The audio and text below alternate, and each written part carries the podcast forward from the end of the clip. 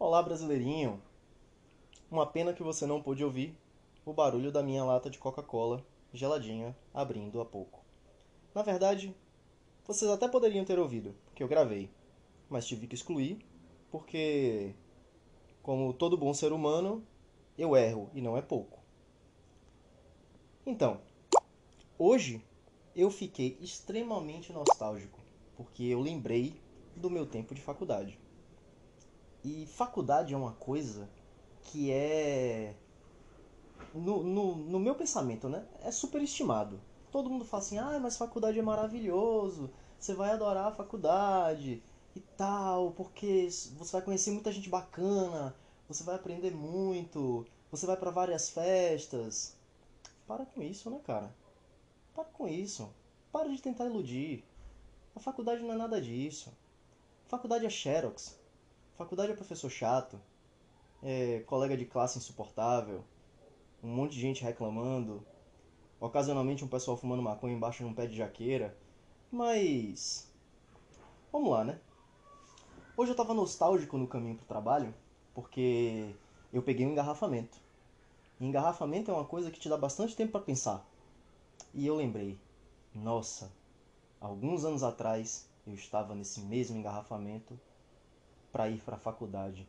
Que tempo glorioso, onde a qualquer momento uma pessoa podia desma desmaiar por conta do calor no ônibus em cima de você. Maravilhoso. Ótimo.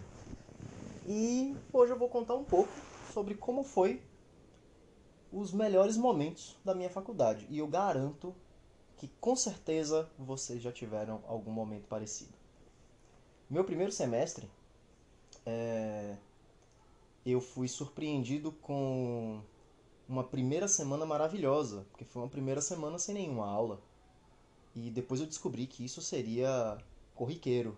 A cada semestre nós teríamos uma semana, a primeira semana no caso, sem aula nenhuma, por absoluto nenhum motivo, né? A faculdade é assim, ela tem suas razões de fazer com que o aluno não estude, que eu acho que é plausível. Hum. Muito boa essa Coca-Cola. Tudo que mata, né, assim, é gostoso. O ser humano se sabota assim de uma forma deliciosa, eu diria. Então, meu primeiro semestre eu tive oito disciplinas e duas delas eu achei o máximo. Uma era aula de filosofia aos sábados. Frequentei apenas três aulas, as melhores três aulas de filosofia que eu tive naquele semestre. Passei? Não, não passei. Mas a aula era boa, o professor era engraçado e eu não tinha a menor vontade de estar lá. Assim como 98% das pessoas que estavam dentro daquela sala, inclusive o professor, que faltava tanto quanto eu. Não sei como, é, mas fui aprovado no segundo semestre com a mesma frequência que eu tive no primeiro. Então, estava no lucro. Não frequentei por duas vezes e passei na matéria. E a segunda disciplina é a disciplina de História da Arte. Para quem não sabe, eu cursei desenho industrial, hoje mais conhecido como design, que ao meu ver não é um nome tão glamuroso quanto desenho industrial, que todo mundo acha que você desenha uma indústria inteira ou que você desenha peças para a indústria. Que não é errado. A gente pode fazer isso. Só que o estudante de desenho industrial, ele é burro. Ele não sabe fazer peça, né? Ele no máximo vai desenhar uma cadeira, desenhar um banco, uma porta de um carro. Não que seja fácil. Estou brincando aqui. Comédia. Haha. Muito engraçado. Mas a aula de história da arte era maravilhosa, porque a professora falava de uma forma pausada e não sei, eu não sei explicar, eu diria até um pouco mórbida, fazer com que você entrasse num coma induzido por não, não sei, não sei explicar, simplesmente não sei. Ela induzia você ao sono. Ela passava slides naquele aparelho antigo onde você colocava aquelas películas como se fossem de fotos. E era incrível, porque o slide entrava de cabeça para baixo e ela simplesmente olhava para frente e falava assim: "Gente, tá um pouco torto, né? Mas vocês conseguem entender. Aí eu ficava, tá, a gente entende, mas tá de cabeça para baixo, não é um pouco torto.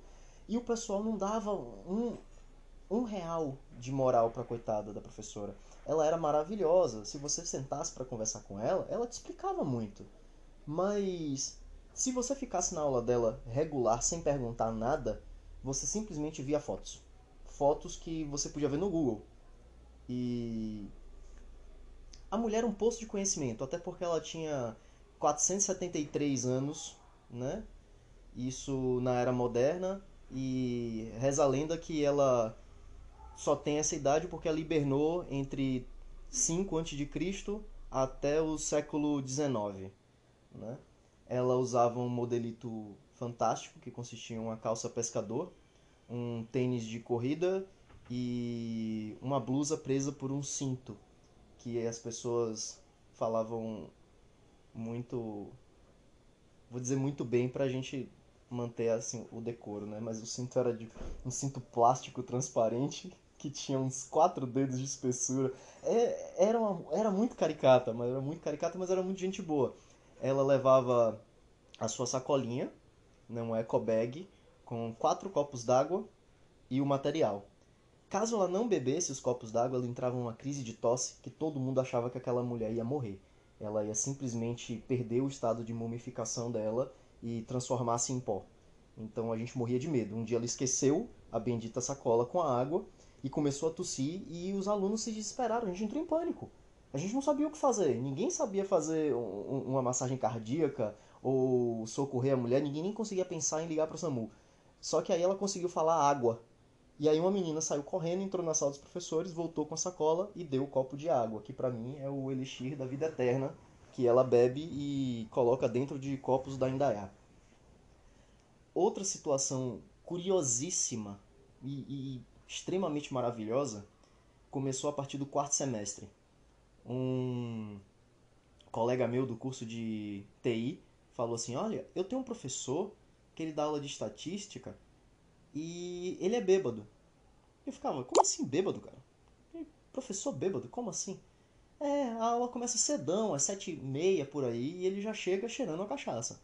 E eu nunca acreditei, eu achei que era lenda urbana, tipo, o professor que entra na sala, quando você está no cursinho, ele fala assim: na, no, na faculdade, o professor vai entrar escrevendo e volta apagando no quadro. A gente sempre acha que é brincadeira. Essa é uma das poucas verdades sobre a universidade. Tem professor que faz isso. E ele falou desse professor e eu não acreditei. No meu quarto semestre, quarto não, no quinto semestre, eu tive uma disciplina de estatística. E quando ele entrou na sala, eu tive a total certeza de que era o mesmo professor. Ele tinha cheiro de caninha da roça. Ele cheirava álcool, eram 7h45 da manhã. A aula começava às 7h15. Ele chegou um pouquinho atrasado? Chegou. Mas a gente releva, né? Primeiro dia de aula. Ele se apresentou, ficou mais uns 10 minutos sentado na, na mesa, olhando para o chão. E eu pensando, o que, que esse cara vai fazer? Será que ele vai dar aula? Será que ele vai cair? Será que ele vai dormir na mesa? Aí ele começou a escrever no quadro, começou a colocar umas fórmulas tal, começou a explicar até direitinho. Eu fiquei, nossa, ele tá explicando bem bêbado. Imagine como ele não explica bem sóbrio. E simplesmente ele errou um cálculo. E era, uma, era um cálculo fácil. A gente falou, falou, professor, aquela conta ali não tá errada, não? Aí ele, hum, hum, verdade, verdade. Aí voltou apagando, começou a corrigir a conta toda de novo. Chegou no final e falou, hum, eu errei de novo, não era isso não. Aí apagou, aí começou com um assunto totalmente diferente e aí ele começou a se perder.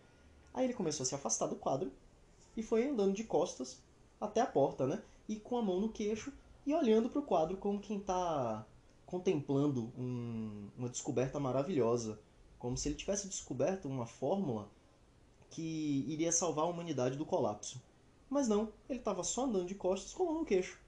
E simplesmente ele saiu da sala, ninguém entendeu nada, e 40 minutos depois ele volta com um copinho de café preto olha para todo mundo e fala assim: onde foi que eu parei?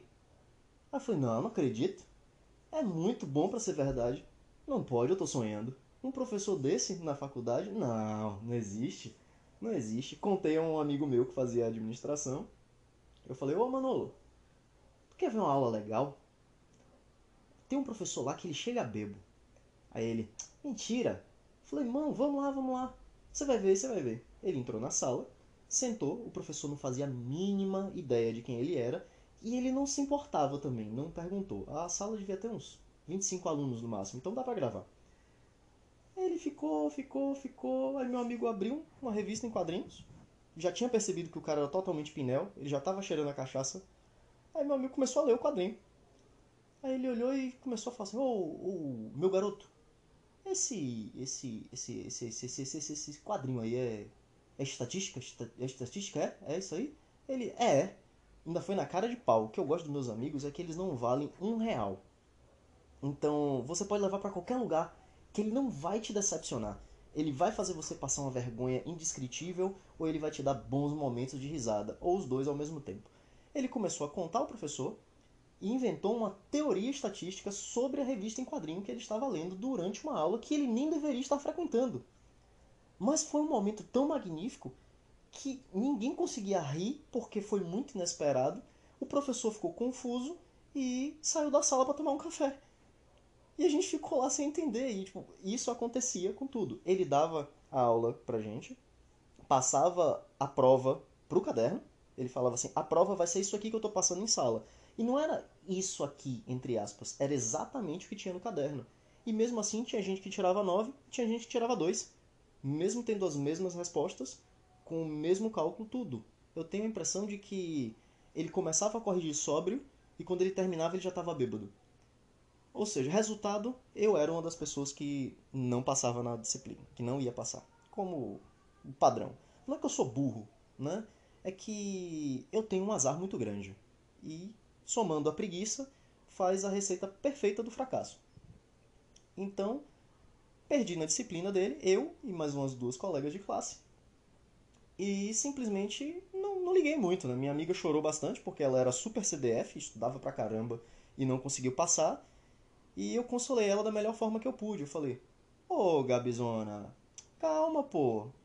Daqui pra frente é só pior. É só derrota. Relaxa, enxuga essas lágrimas e se prepara para o próximo semestre para pegar aula com ele de novo e torce para quando ele jogar a prova para cima, a sua cair virada para a nota certa. Ela chorou um pouco mais, mas aceitou o fato de que faculdade é isso aí, é aquela merda. Teve uma vez que eu fui posto para fora da sala por uma professora de língua portuguesa. Eu não entendo. Meu curso tinha umas disciplinas muito fora da curva. A gente tinha educação física, porque supostamente o nosso curso era um curso de sedentários e a gente precisava é, praticar alguma atividade. A gente tinha é, me, muita metodologia do projeto e não tinha nenhum projeto, só as metodologias. E a gente tinha língua portuguesa. Língua portuguesa. Para quê? E era português, era simplesmente de volta ao colégio, né? E ela dava uma aula até relativamente tranquila. Só que simplesmente ela olhou para minha cara, isso já segundo semestre que eu tive, era duas, duas matérias, né, duas disciplinas, comunicação e língua portuguesa. Língua portuguesa eu frequentei, tudo tranquilo. Em comunicação, que era basicamente a mesma coisa de língua portuguesa, só trocava o nome da disciplina, ela olhou para mim, isso já uns duas semanas, três semanas de aula, e falou: Quem é você? Eu falei: Ô, oh, eu sou o Yuri. Aí ela: Você não é dessa turma. Eu falei: Sou. Ela: não, eu tenho certeza que você não é nem desse curso. O que, é que você está fazendo na minha aula? Eu falei, não, professora, eu estudo aqui. É o segundo semestre que eu pego aula com a senhora. Não, não é novidade. As pessoas, até os alunos se, se comoveram e falam assim, não, ele está aqui, ele sempre vem para as aulas tal. Eu posso não ser um bom aluno, mas eu estava sempre lá. E ela simplesmente olhou e falou, não, você não está aqui. E infelizmente, no, na época, é, a faculdade não tinha uma caderneta né? Física ali bonitinha. Eram listas de presença até que a caderneta ficasse pronta. E a caderneta não tava. Eu pedi para que ela olhasse nas listas, ela falou que ela não ia olhar e disse que eu tinha que sair da sala. E simplesmente ela passou três aulas seguidas me botando para fora e eu tendo o total zero apoio dos meus colegas de classe. Que, por sinal, eu gosto de uns três, os outros 30 e 30 e quantos? Mais ou menos? 37. Aí os outros 37, né? 36 contando comigo, podem ir tomar no centro do olho do copo d'água. Porque a maioria não valia muita coisa, não. Eram, eram pessoas ou boçais, ou desligadas com a vida, ou estavam só dormindo e não estavam ouvindo o que a professora falou. Então não, não vou culpar todos, mas vou culpar a maioria. A maioria. Fui posto para fora da sala e no final do curso ainda almocei com ela na mesa e ela continuava sem saber quem eu era. Isso que foi maravilhoso. Ela não sabia, ela simplesmente achou que eu era um aluno de direito. É, não satisfeito com a quantidade de derrotas, eu tive mais professores é, é, simplesmente fora do, da realidade. Eu tive uma professora que ela era para dar um, uma aula pra gente, né, de não era, ela dava aula de construção civil quando era para dar de materiais expressivos. Ela tinha que falar sobre materiais que a gente poderia utilizar e as resistências dos materiais, né? É, para esculturas, criações, é, edificação, móveis e essas coisas. Só que ela começava a falar sobre diversos casos diferentes, tipo, minha mãe não tá muito bem hoje. E eu ficava, ué, mas quem é tua mãe? Aí ela contava sobre a família, ela contava sobre o problema que ela tinha com o cachorro, sobre o pneu do carro que furou na BR, e várias outras coisas. Eu ficava, meu Deus, o que é que está acontecendo? Eu vim aqui estudar, eu quero só sair da universidade. E a universidade tá me colocando aqui dentro para sempre. E eu acho que eu vou virar um desses cães que fica aqui, porque reza a lenda de que todo estudante que passa mais do que 5 anos na universidade vira um cachorro ou uma árvore. Era assim que a gente falava lá. E era horrível, porque se eu virasse um cachorro, provavelmente ele, eles iriam me transformar em um dos lanches da universidade que não tem RU. Apenas lanchonetes que servem carne de cachorro ou gato. Triste, porém extremamente real. Hum. Tive um, um outro professor que ele simplesmente era o máximo do absurdo. O máximo do absurdo. Ele entrou na sala e no primeiro dia do primeiro semestre ele fez uma menina desistir do curso. Provavelmente ela foi fazer DM. Mas ele entrou na sala, colocou a gente para desenhar e pegou o desenho da menina, olhou e falou: O que, é que você está fazendo aqui? Não, não é possível. Por que você não faz ADM? Você não sabe o que você está fazendo. Esse desenho é horroroso. E ele jogava na cara. Ele dava aquele choque de realidade onde um indivíduo meio mau caráter mostra como a sociedade pode ser tão ruim quanto ele. Ou seja, ele é um retrato de tudo aquilo que a gente detesta na sociedade, inclusive nós mesmos. E no meio do, da disciplina, ele separava a turma entre os alunos que ele achava bom e os alunos que ele achava ruim. E aí eu fiquei pensando, eu quero estar tá entre os alunos que ele acha bom ou eu quero estar tá entre os alunos que ele acha ruim para eu não estar tá compactuando com, com o método dele. Só que aí no final das contas a gente não tem escolha, né? Ele escolhe por a gente e fica aí, né? Fica Fica a dica, não não tente escolher nada, a faculdade escolhe por você. É, é simplesmente surreal, surreal. A maioria dos meus amigos não acreditava e quando eu conto os casos parece piada. Não que minha vida não seja uma piada, né? E de extremo mau gosto, mas que não interfere muita coisa porque eu adoro piada de mau gosto. Então eu gosto da minha vida, eu gosto do jeito que ela é assim pálida, diferente e sofrida na universidade. Nossa, como eu sofri! Mas eu tive os meus pontos máximos, onde eu consegui fazer os professores passarem por um pouco do sofrimento que eles davam pra gente. A professora maluca que falava sobre edificações, um dia eu simplesmente acordei com o ovo esquerdo do avesso né? Acho que esse, essa é a, é a frase correta para expressar o meu momento. E eu olhei para ela e falei assim: Mas professora, eu não estou entendendo o que você está falando. Ela: O que é que você não está entendendo? Eu falei: Nada.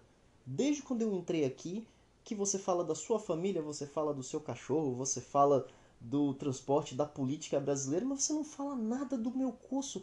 Eu simplesmente não sei o que está acontecendo. Eu não sei, eu estou perdido e a senhora está me jogando cada vez mais para dentro do labirinto. Não sei o que eu vou fazer da minha vida. Eu vou sair daqui um profissional frustrado, triste, depressivo e eu vou colocar a culpa na senhora. Essa criatura entrou num, num pranto terrível, começou a chorar de início eu fiquei até assim, sentindo um leve peso na consciência que eu não tenho. Mas aí eu olhei para minha colega do lado, porque só tinham duas pessoas na turma, a gente já estava para se formar, era eu, ela e a professora. E a, a, criatura estava dormindo. Ela estava dormindo enquanto eu batia a boca com a professora, e a professora chorando. E aí eu falei: "Pronto, o circo está feito. Eu amo essa faculdade. Eu vou morar aqui. Eu vou abrir uma tenda e vou deitar aqui embaixo do, das árvores." E outra foi com o professor de estatística.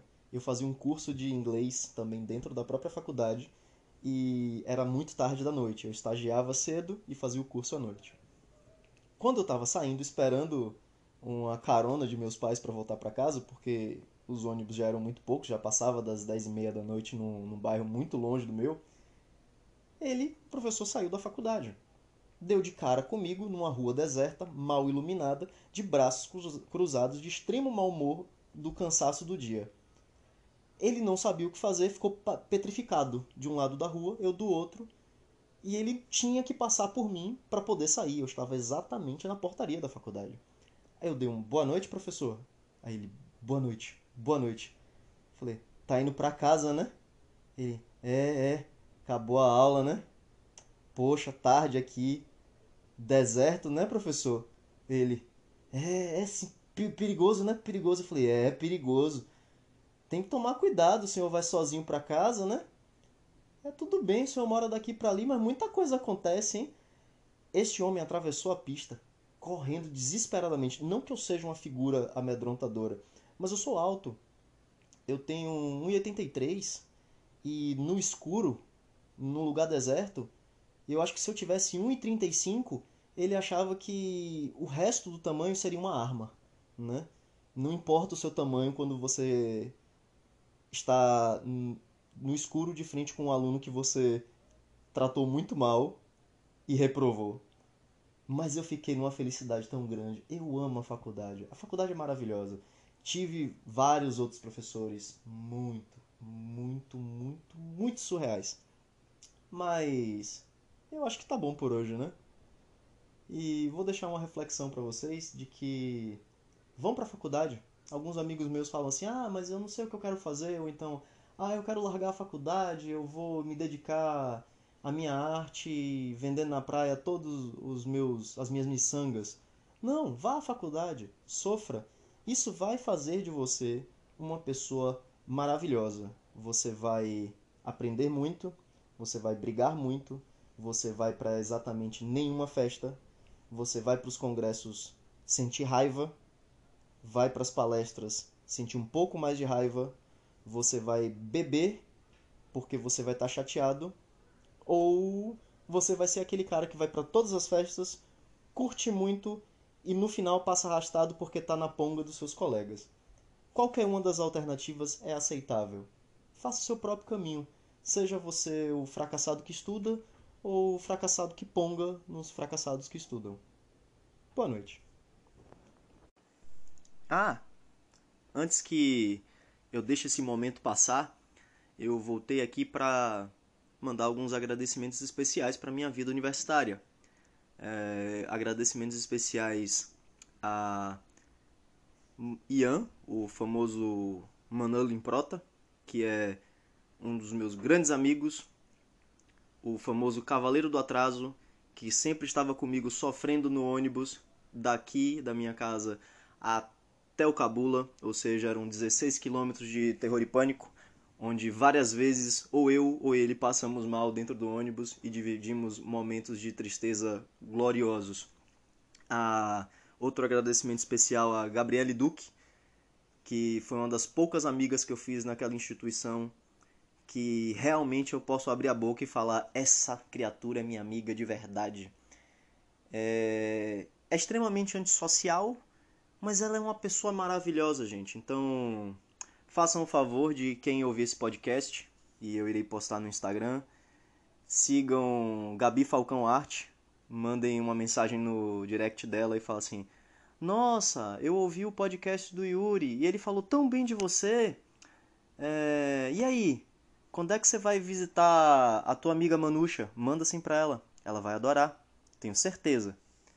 E outro agradecimento mais do que especial para meu grande xará Yuri que me rendeu maravilhosos momentos naquela faculdade onde a gente voltava rindo e falando mal dos outros no ônibus.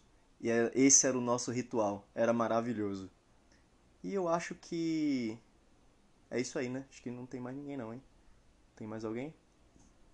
Deixa eu pensar. Pensar direitinho para depois ninguém falar nada. Meu agradecimento. Ah, sim, sim. Tem que agradecer a Valentim, que era o cara que resolvia todos os problemas da UNEB. Todo mundo gostava dele, porque ele era um doce de pessoa. É o funcionário da UNEB que merecia um prêmio de honra ao mérito por ter paciência e falar com as pessoas de forma educada, coisa que não acontece em, em nenhum outro setor da universidade. Muito obrigado, boa noite novamente. Oi, brasileirinho, eu voltei eu voltei porque eu lembrei que eu não falei tudo da universidade. Eu não falei como eu comecei, né? Eu falei como eu comecei no curso que eu concluí. Mas eu não contei do curso onde eu comecei, né? Eu comecei a universidade na escola de agronomia da UFBA, né? Que logo depois que eu passei no vestibular, se tornou o FRB, Universidade Federal do Recôncavo da Bahia. E lá eu tive os melhores momentos da universidade. O meu curso de desenho industrial foi aqui em Salvador, na UNEB, né? E eu acho que eu nem deveria ter falado isso porque agora os pontos podem se conectar e algumas pessoas podem ouvir e descobrir quem são os professores, descobrir quem são alguns dos alunos, apesar de eu ter citado alguns nomes no final. Mas a UNEB não vem ao caso agora. O que vem ao caso é a UFRB. Eu saí de Salvador e fui para Cruz das Almas. Passei dois anos lá e no começo eu fiquei numa pensão, né? E como se é de imaginar, na pensão, a gente descobre que o miojo é o melhor amigo do homem e que não se deve colocar nada na geladeira comunitária, a não ser que você não queira encontrar nem a sua jarra de água. Lá eu conheci algumas pessoas peculiares, né? Assim, bem peculiares. eu amava aquele lugar, aquele lugar era maravilhoso. A dona da pensão era uma senhora chamada Gilmara. Gilmara era aquele, aquela pessoa que as pessoas, uma pessoa que as pessoas é maravilhoso. Eu uso umas, eu formulo umas frases que eu simplesmente acho que meu cérebro está desligado por alguns segundos. Ela é uma pessoa diferente, né? Ela era extremamente machista e muito medrosa. Ela achava que a cozinha tinha que ser limpa pelas meninas, apesar de que quem sujava eram os meninos.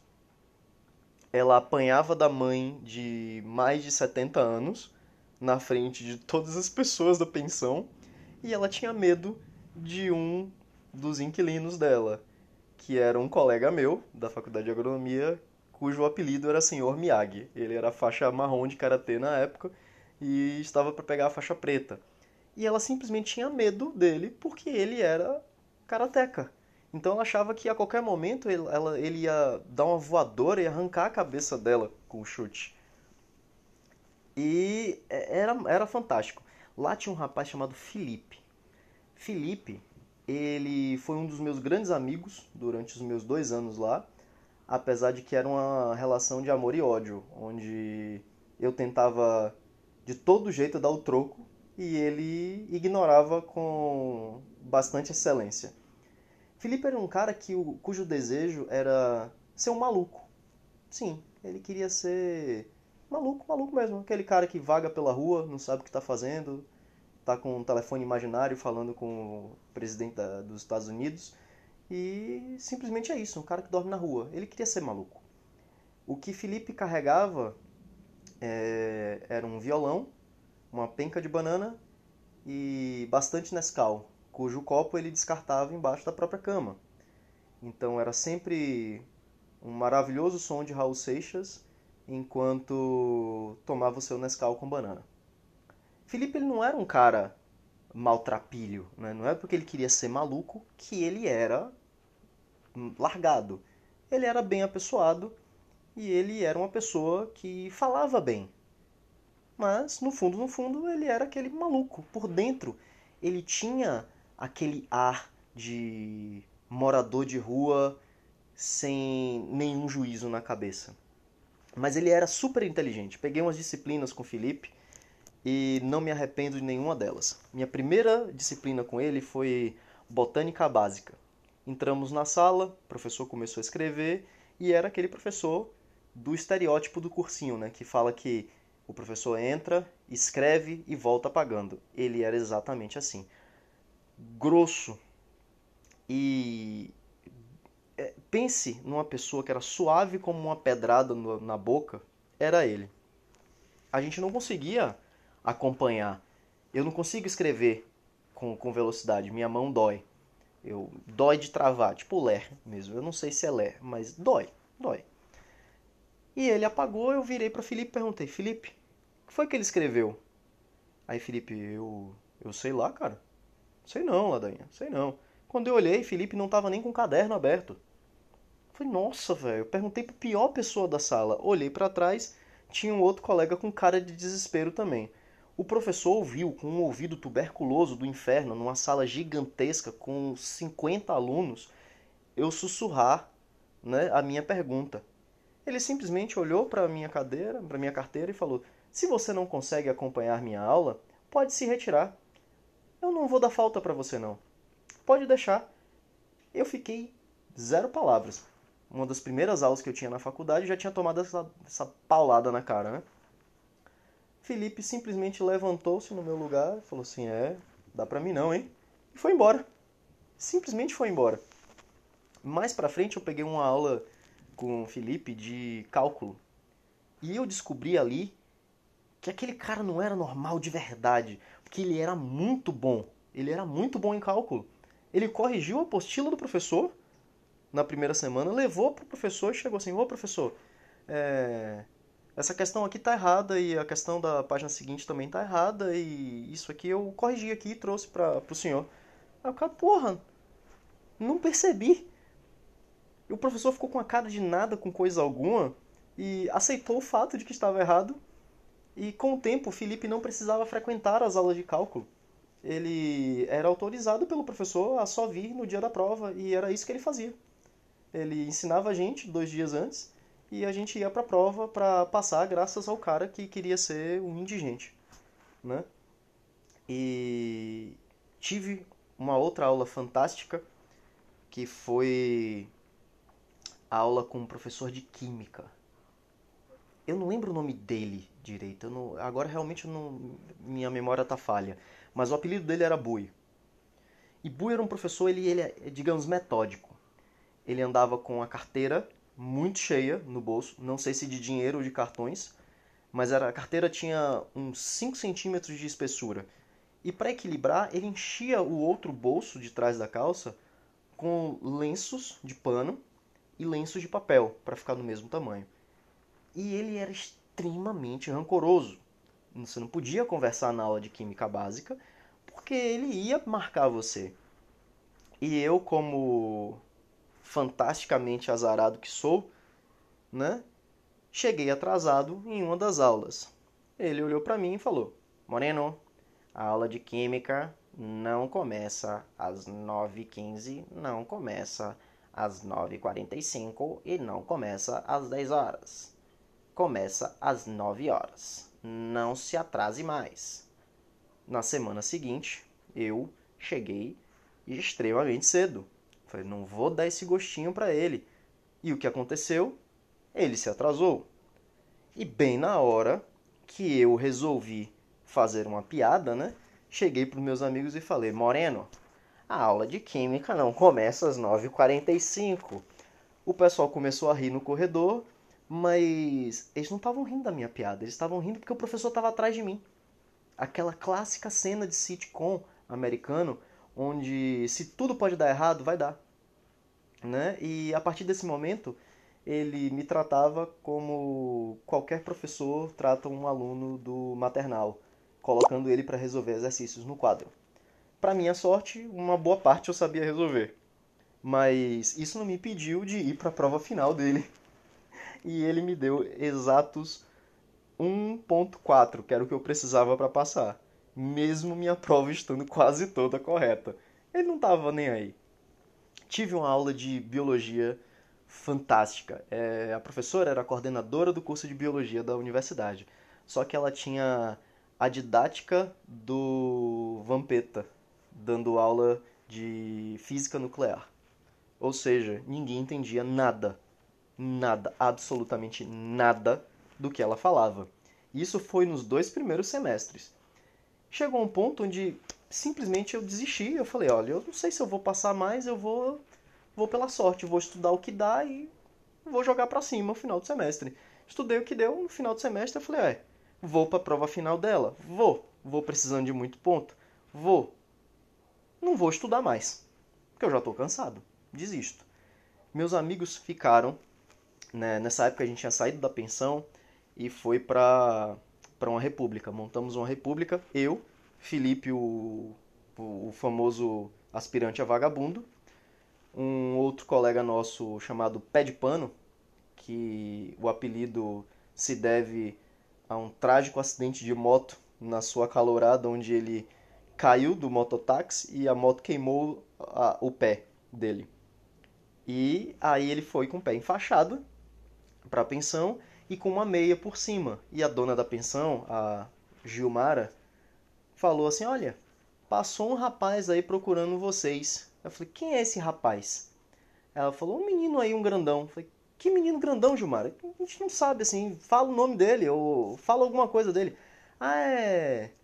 Pé de tecido, pé de pano. E a gente, pé de tecido, pé de pano. Que porra essa mulher tá falando? Essa mulher é maluca, é louca? Hum, ela era, né? Óbvio a gente mais uma vez constatando o óbvio. E não sabíamos quem era.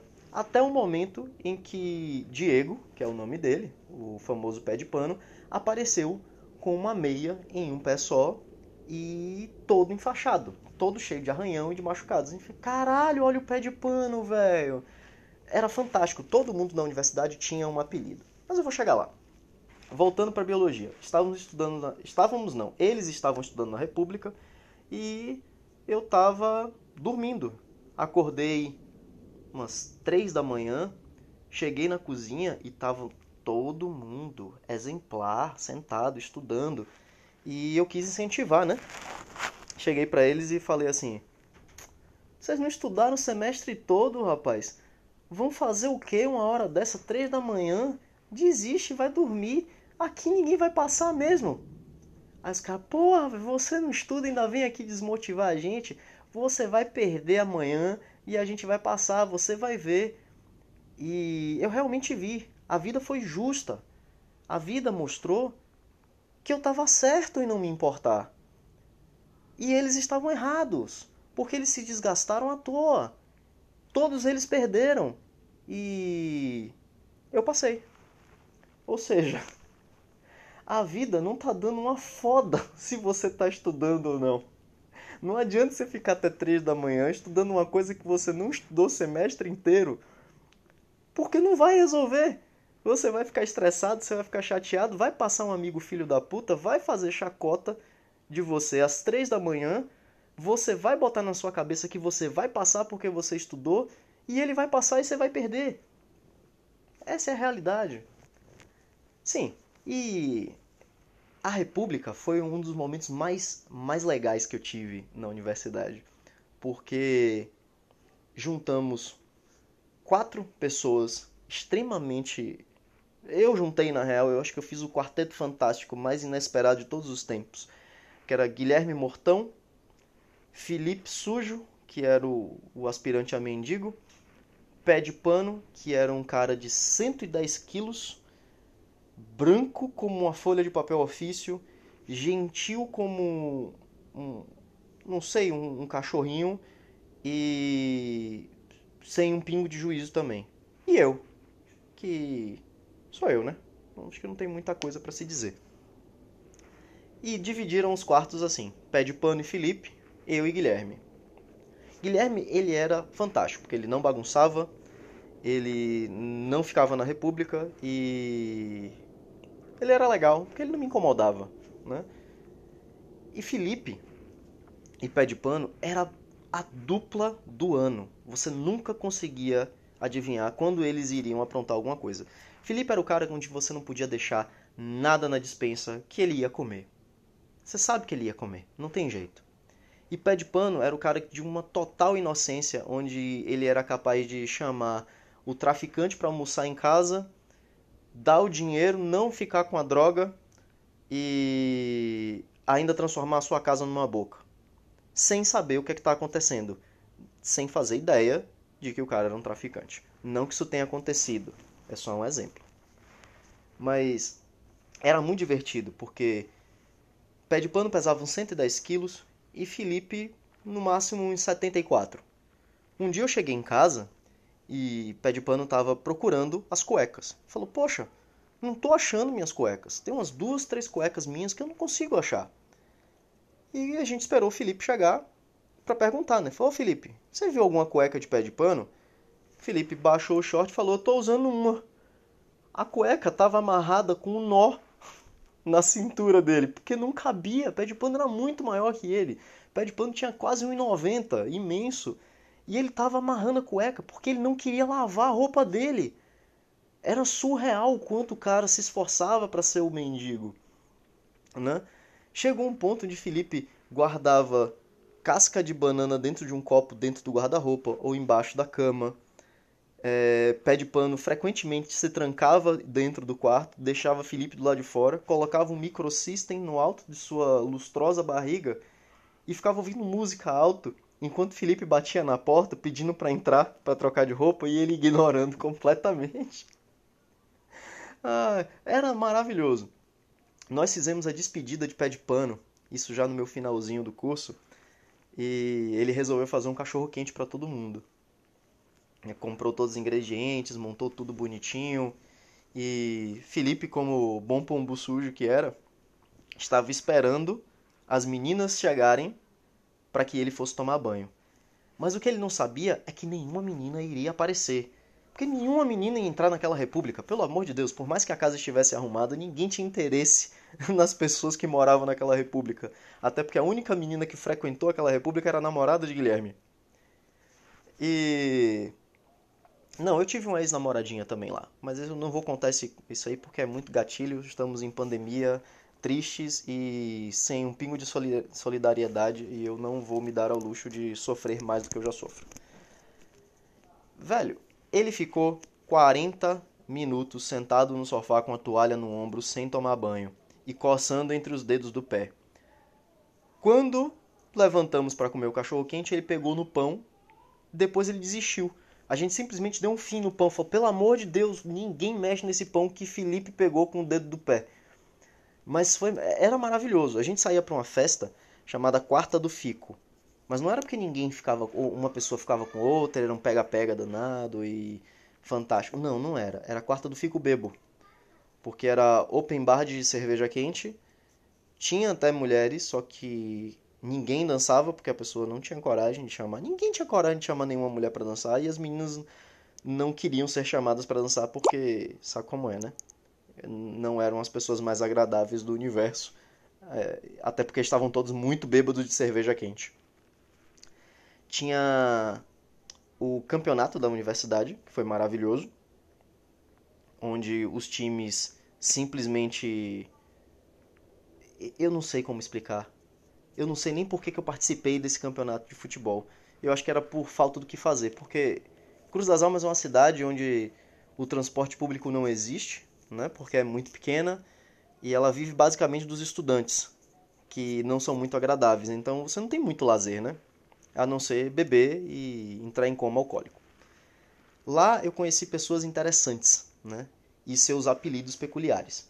O trote da universidade era baseado em embebedar todo mundo, fazer com que o calouro conte uma rua inteira com palito de fósforo, assim, de um lado a outro, quantos palitos davam? Eram 188 palitos da frente do quartel até a frente do bar do Periquito.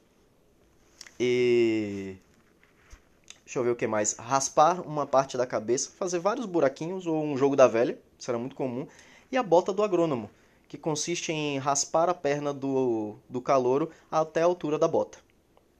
Fantástico, maravilhoso. Às vezes eles faziam, tipo, raspavam a sobrancelha, o sovaco, mas aí o trote começava a ficar pesado, e um ano antes, um calouro foi expulso. É, da, um calouro não, é, um veterano foi afastado da universidade por dois semestres por agredir um calouro. Eles estavam numa, num barzinho, participou do trote, o calouro continuou bebendo e o cara simplesmente virou para ele e falou assim: Ô calouro, vamos raspar seu sovaco. E ele falou: Não, não vai não. Aí dando uma de bravo. E o apelido do calouro era Rambo. Ele realmente parecia o Sylvester Stallone só que ele era seco, que nem um palito de dente, magro. Só a cabeça era igual, só a cara era igual do Stallone. O porte físico estava longe de, de, ser. Ele era o, o porte físico do Salsicha, do Scooby-Doo, com o rosto do, do Sylvester Stallone. Ele deu um tapa no rosto desse veterano, que era umas três vezes mais forte do que ele ou mais e simplesmente o veterano revidou o tapa, ele, saiu, ele caiu desacordado e saíram arrastando o maluco pela cidade no chão de paralelepípedo. Ou seja, deu merda e o trote começou a ser abolido. Nunca gostei, mas na minha vez ainda aconteceu. Foi tranquilo até o meu trote, acho que não teve nada demais. Porém, tem uns casos interessantes. O trote ele tinha, fama, ele tinha fama de ser perigoso, de ser violento. Então os calouros morriam de medo. Teve um que apareceu no meu terceiro semestre, ele estava no prédio da reitoria, totalmente perdido da sua turma. Eu fui avisar para ele que a turma tinha ido para o lado do prédio de zootecnia. Só que quando eu botei a mão no ombro do rapaz e falei, Calouro, você tá perdido? Porque eu não sabia o nome do cara, eu chamei de Calouro, né? Achei a força do hábito. Quando eu falei, o Calouro começou a correr. O menino começou a correr desesperadamente e eu não vi aonde ele parou. Ele simplesmente foi em direção à faculdade, a um quilômetro e meio do portão da UFRB até o prédio da reitoria. Ele correu, fez a volta e sumiu. Aí apelidaram ele de Forrest Gump. Tinha Carranca. Carranca era tão feio, mas tão feio, mas tão feio que doía em mim. Né? E, e, ele bebia muito.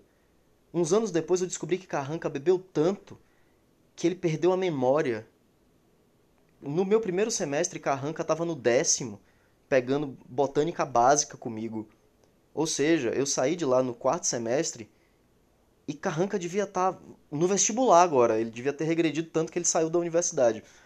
Tinha Troncho, que era um cara imenso, meio troncho, e que infelizmente parecia muito comigo. Então meu apelido ficou Irmão do Troncho ou Trave, porque na época eu tinha o dente da frente afastado, só que eu usei aparelho e com duas semanas ninguém sabia por que, que eu me chamava Trave. Ficou por isso mesmo.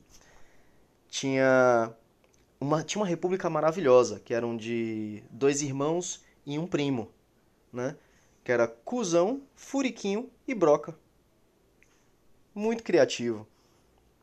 Teve um calouro que esse, esse apelido foi meio trágico. O... No dia do trote, eles saíram correndo atrás dos calouros e o pessoal correndo, tal, aquela algazarra.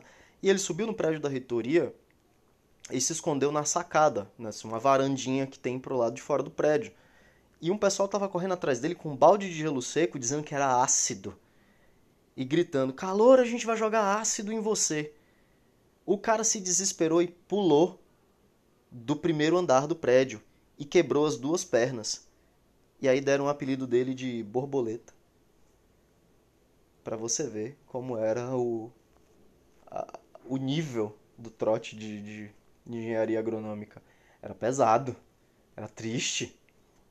Mas lá foi muito interessante.